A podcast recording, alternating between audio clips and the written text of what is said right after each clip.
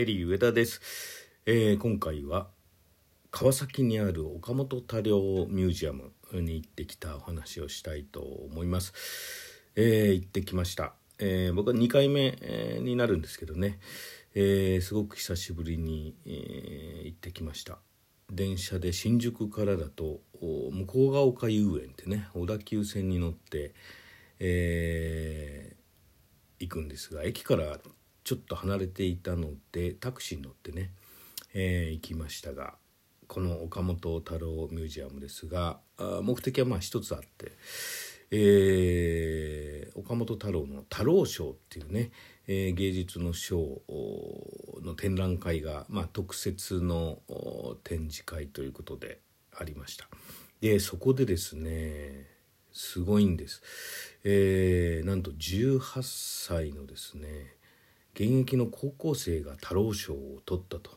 いうニュースがあってですねその絵をネットの記事で見てね油絵だったんですがちょっとこの子はすごいなと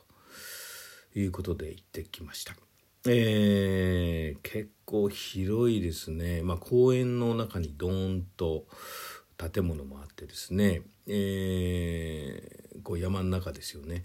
えー、専修大学とかもありましたけどね。そこの間をずっとこう行くとですね山を越えるような感じで、えー、ゴルフ場があったりしてねそこを越えてこうずっと下にこう降りていくと岡本太郎のこのねオブジェなんかがあったりしてですね。えー、でタクシーで入っていってね、えー、そうするとちょっとカフェが見えていたりしたんですが中入っていくともういきなりね岡本太郎が出迎えてくれるわけですよ。それもねやっぱりこのコロナの中ですから、えー、岡本太郎のそのパネルが等身大パネルみたいなのがあるんですが、えー、それもねマスクつけてるねパネルだったりしてね、えー、で、えー、入り口のところにね、えー、映像が見れるホールみたいなのがありましてね。そこでスクリーン見ながら、えー、昔の映像岡本太郎さんの、まあ、CM とかね。テレビの番組に出たいものとか、うん、あるいはその地方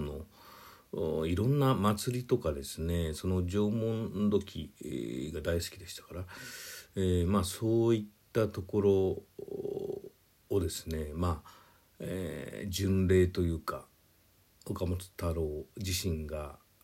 カメラ持って撮影して、えー、やっている風景なんかありましたね。えー、でその中でやっぱり、印象的だったのが、えー、その縄文土器の話、えー、火炎式の土器、えー、にはまっていったんですよね。でそこからその要は紀元、えー、紀元前ですかね、えー、もう1300年とかもっと前ですかね、えー、縄文時代のその火炎式土器あるいは、えー、土偶とか埴輪とかですね。まあそういった、ものに非常に、影響を受けてですね。もう縄文式土器の論文なんかをねその学術書に、え、岡本太郎自身が書くわけです。で僕は小学校2年生ぐらいの時ですかね。えー、そのね縄文式土器の文章が論文だと思うんですが、えー、教科書にね確か載ってたんです。国語の教科書か社会の教科書でしたかね。で、えー、それを読んで岡本太郎っていう人を初めて知るんです。でそこから岡本太郎っていう人はまあフランスに留学していたとかね。あるいはピカソと一緒にその食事したり飲んだり、えー、いろいろ議論をしたりとか。っていう写真もあったりしてあこの人すごい人なんだなと。日本人だけどピカソと一緒に並んでるみたいな。のをね僕はあのすごいなっていうのを小学校2年生でね、えー、岡本太郎に覚えたんです。そしてその時にちょうど近鉄バファローズプロ野球のその近鉄バファローズのキャップを実は岡本太郎がデザインしてねバファローズですよ。だからその牛の形のマークですけどうんで赤いね帽子ですけど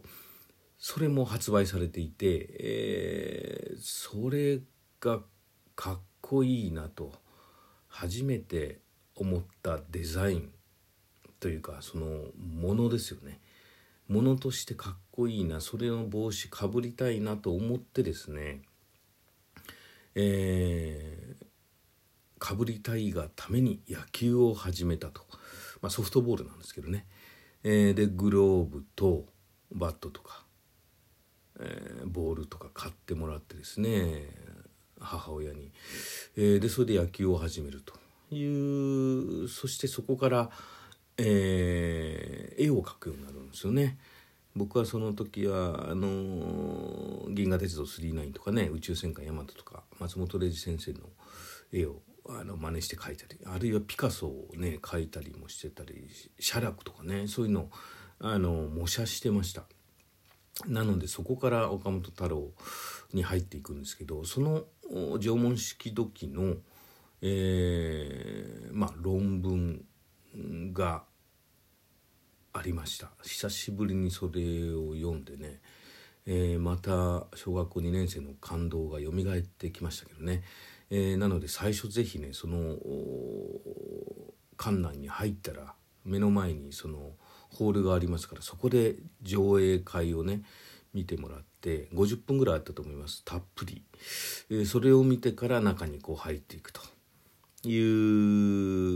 れになっていくんですで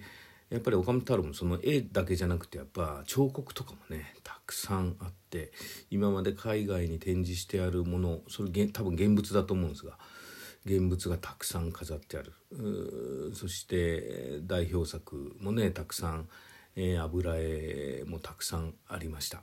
えー、その工業的なねえー、世の中になっていくってそのそして森がこう侵食されて生態系が崩れていくっていうような、えー、代表的な絵がありますけど、えー、それもドーンと現物があってですね非常に良かったですね。えー、でね何といってもその人生の年表があるんですけどね、えー、それもすごくお父さんお母さんえー、もうアーティストですから漫画家ですよねお父さんはね。えー、まあそのお父さんお母さんの年表もあり、えー、岡本太郎の歩いてきた道のりっていうのもきちっとですねありましたね、えー、岡本太郎が撮影してたカメラも展示してあったし、えー、いろんなものがありました、えー、大阪万博のね太陽の塔の、えー、小さいもの、えー、が飾ってあったり、えー、映像なんかもありましたね。うん非常にその作品の数も多かったので、えー、圧倒されましたね。であの岡本太郎自身が作った、えー、そのオブジェ、もたくさんあるし椅子とかね、えー、実際に座れるんですよねそういったものも展示があったりうん、あの岡本太郎が着ていた服をね、え、着てるその何ですか？老人形的な岡本太郎等身大、えー、のものもあったりねたくさんありました。でその中で僕がですね一番見たかったというのがあったわけですよ。それは何かというとですね岡本太郎賞。えー、これ毎年行われてる、まあ、芸術賞ですね岡本太郎現代芸術賞、まあ、略して太郎賞ということでこれ24回目らしいんですがその中のですね大西千布さんという18歳の高校生がなんと太郎賞を、まあ、最年少で受賞したということで油絵ですよ。でえー、これはね大阪の高校生、えー、なんですけどねこう油絵をずっとまあ勉強してきたであろうまあ非常に大迫力なんですけど結構グロいんですよ。グロテスクでちょっとダークなんですけどそのなんかなんて言うんですかね質感というかなんか爆発してる感じがもうパッと見てもう強烈に出てくるんですよ。それが岡本太郎賞を取ったっていうね、あの岡本太郎的な芸術は爆発だっていう名言が、えー、コマーシャルなんかでもねありましたけどほんとね爆発してる油絵だったんです。で18歳でこんなグロテスクでパワーのあるものを描けるっていうのはなんかいろいろね幼いながらこう人生経験があったりしたんじゃないかななんていうのもちょっと透けて見えたりしてちょっとその彼女自身にもね興味を持ったりしましたけどその油絵がもうめちゃめちゃたくさん飾ってあってどうだろう100点ぐらいあったんじゃないですかね。スペースはね、えー、限られた小さいとこなんですけど飾ってあるところ自体はね。でもそこにバーッとこう密集して飾ってありました。なんでその迫力もあったんですが、えー、まあもっとね一個一個じっくり見たいなと。で解説も聞きたいななんていうふうに思ったんですがうんなんかまたもう一回行ってもいいなと。いうぐらいありました。他のその太郎賞以外のですね作品もたくさんあってそれも結構ボリュームがあって楽しかったですね。えー、で太郎のグッズもたくさんあってマグカップとかね昔のそのグラスとかね、えー、いろんなものがありました。なんでねちょっとグッズは買わなかったんで今度買うためにまた行きたいななんてね、えー、思っております、え、今日は岡本太郎ミュージアムの太郎賞のお話でございました。